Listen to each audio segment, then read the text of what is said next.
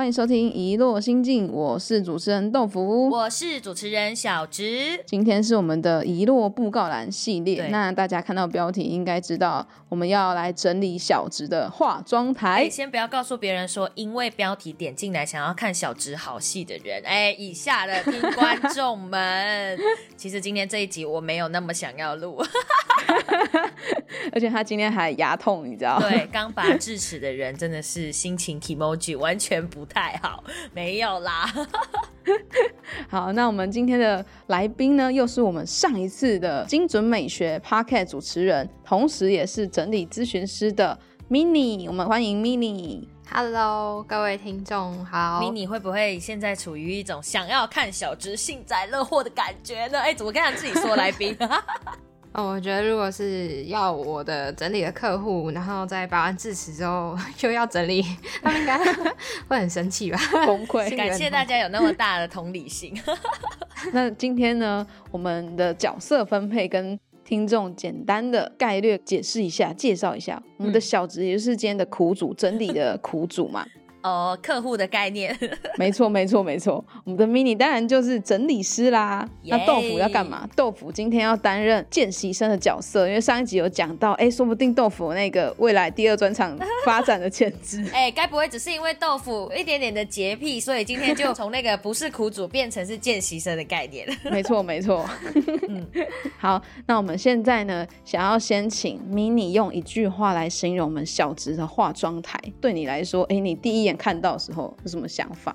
所以意思是说，两位你们就是豆腐跟 mini 在这之前已经看到我惨不忍睹的化妆台，所以现在要来公审我的意思。感觉有一只待宰的羔羊。我自己是觉得呢，嗯，大部分的状况就是桌子已经失去原本该有的使用功能，因为化妆台的桌面呢几乎已经被占满，那百分之九十以上都放满了东西，那看起来是有些拥挤的状态。何止拥挤啊，简直爆出来！豆腐呢？豆腐觉得我其实看到的时候会觉得这一张桌子上面有很多不该在化妆台上的东西。有吗？因为你们两位都觉得说我的位置已经是呃，可能它是一个化妆台，可是它又夹杂了许许多许许多多样的功能。但是啊，我不知道各位听众有没有一个感觉，就是化妆台就是要随手可以得到的东西，所以我摆放的位置从呃可能是一个化妆的收纳箱，就是装彩妆的，到保养，到护肤，到吹头发的梳子，它都一直沿着从我的。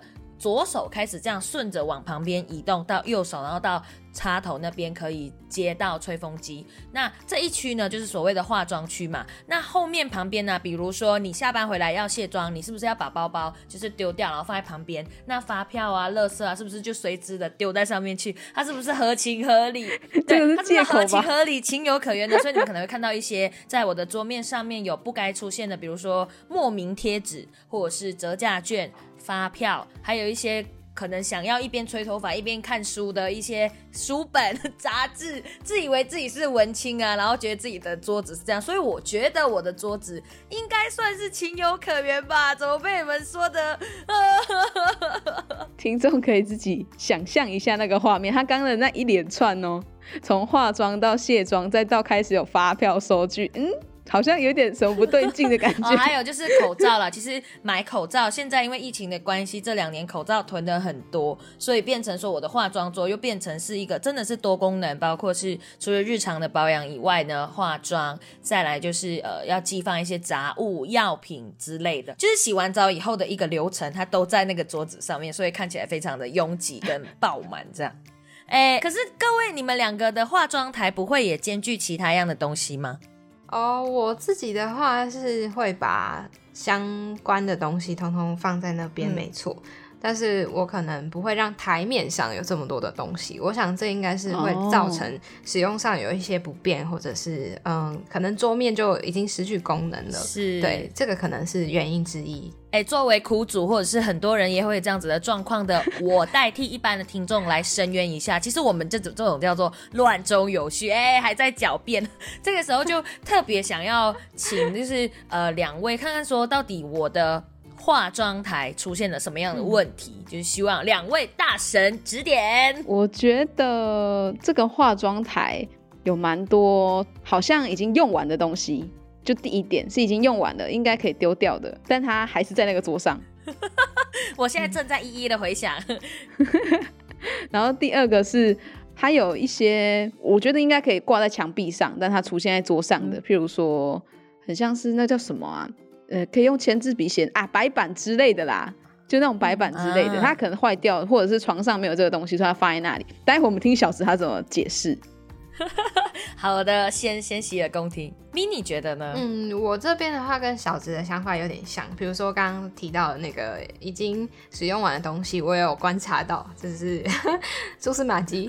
然后再来是没有各自的各自的分类区块，所以像嗯营养品啊，就放在正中央。那虽然啦，口罩跟化妆箱它有就是真的专属于它的一个区域。但是有些东西像口罩，我不会把整盒全部都放在嗯台面上。对，大概是哦，对不起，我讲太直白，sorry，太细节喽。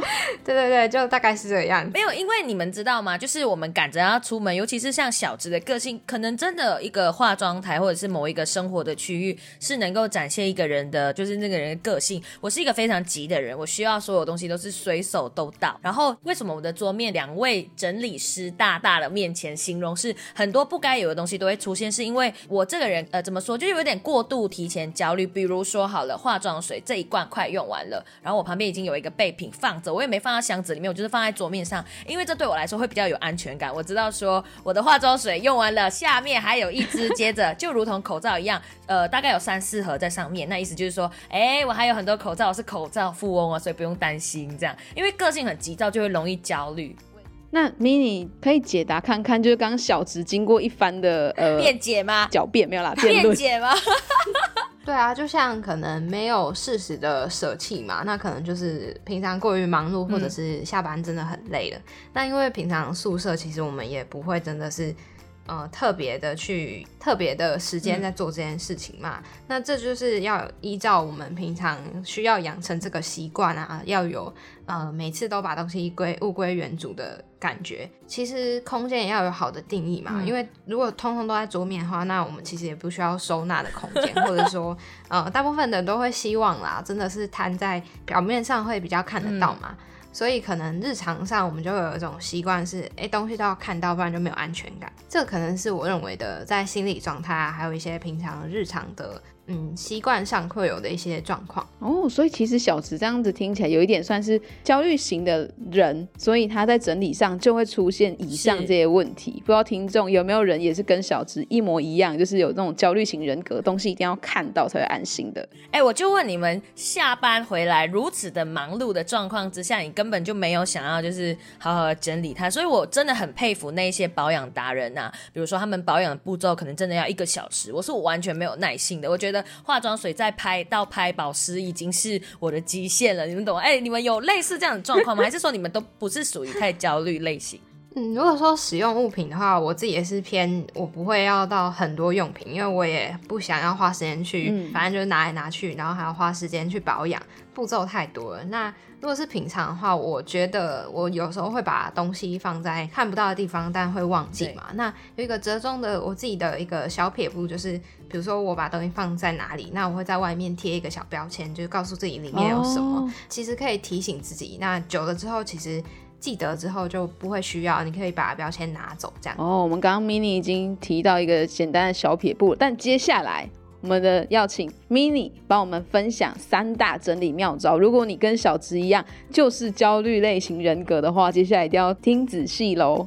我自己建议就是一般人呢，可以在周末的时候空出一小时，那腾出一个空间呢，把物品妥善的分类，然后让它方便的拿取啊，还有归位，定期的维持，其实就可以让这个空间，比如说它的分类啊和动线都是维持的非常好。那也要提醒一下，就是其实没有保持整齐的魔法啦，面对现实啊，第一步骤。那第二招是什么呢？主要呢，我会建议，因为大部分的人出现第一个问题之后，一定会问我说：“哎，那我们要怎么样真的练习好好的分类呢？因为我真的对东西的分类啊，或者是我就是觉得他们都是一样的。那在路上逛街或者在看商品行路的时候，就要养成一种观察的习惯，就是留意一下商店的陈设。嗯，以房间来说的话，我们会有像保健医护类啊，或者是文件类，那甚至是装类之类的。那当然要每个空间都记得要留一些呼吸的空间。才能够保持它的功能性，还有不同的类别嘛。嗯，例如就是我刚刚说商品的陈设的话，就可以去比如家乐福啊等等大卖场，那你就可以看到它每一区呢，其实就是你的房间的某一个角落的类别。当然桌面呢，它可以是一个保有一个流动性的部分，可以让所有东西是暂时放在那里，然后有需要才拿来用这样子。哦。那我可以理解成说，就是桌子上面可能会有一区叫做固定永久区，然后一区是暂时区嘛，就它可能东西会来来去去的。嗯，固定永久区应该要放的东西是什么啊？嗯，就是比如镜子，你可能平常都会拿。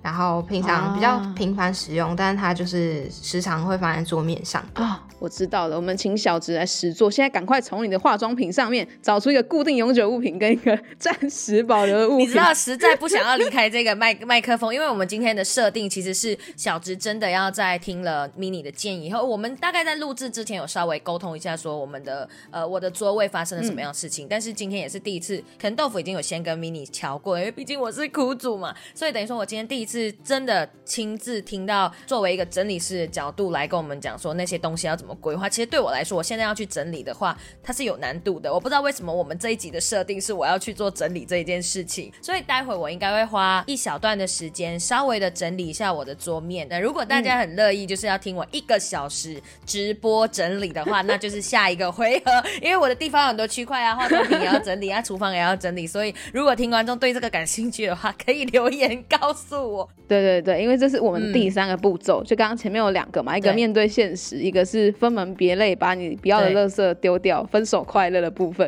然后第三个蛋就是校正回归，让我们小直的桌面重见天日啦。那现在我们就请小直实际的好的，请各位等我，我们稍后回来。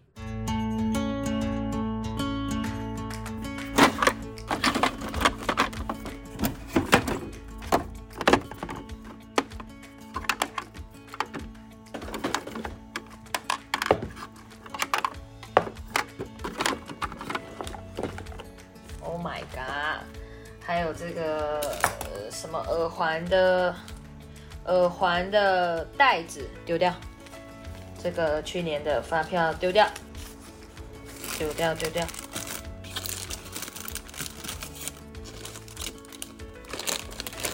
哦，用过的卫生纸 为什么出现在这里？救命！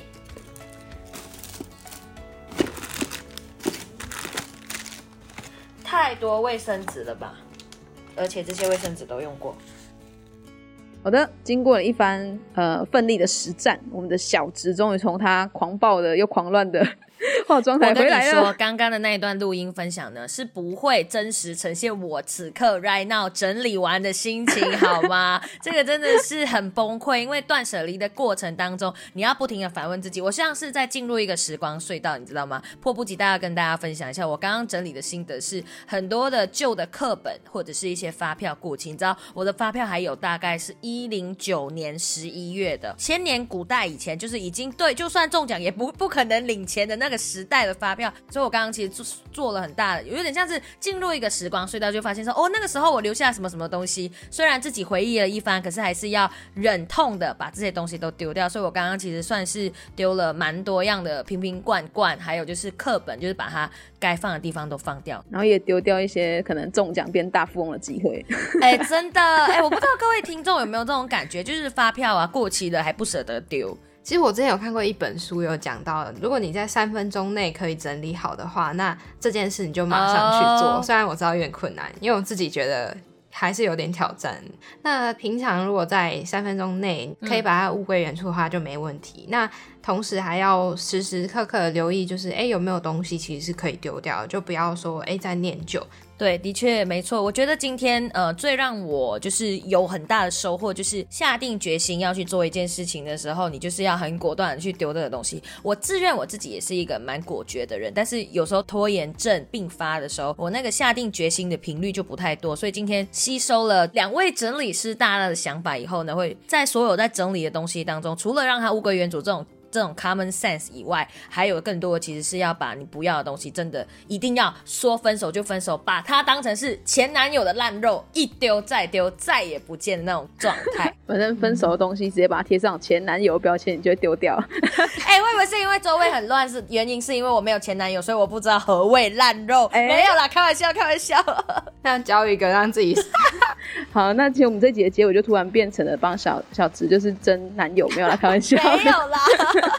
好啦，那大家应该都有吸收到我们今天的三个整理妙招。呃，如果你跟小直一样是同个类型的人，记得一定要赶快去实地的实做起来。那我们就谢谢 mini，谢谢下次见。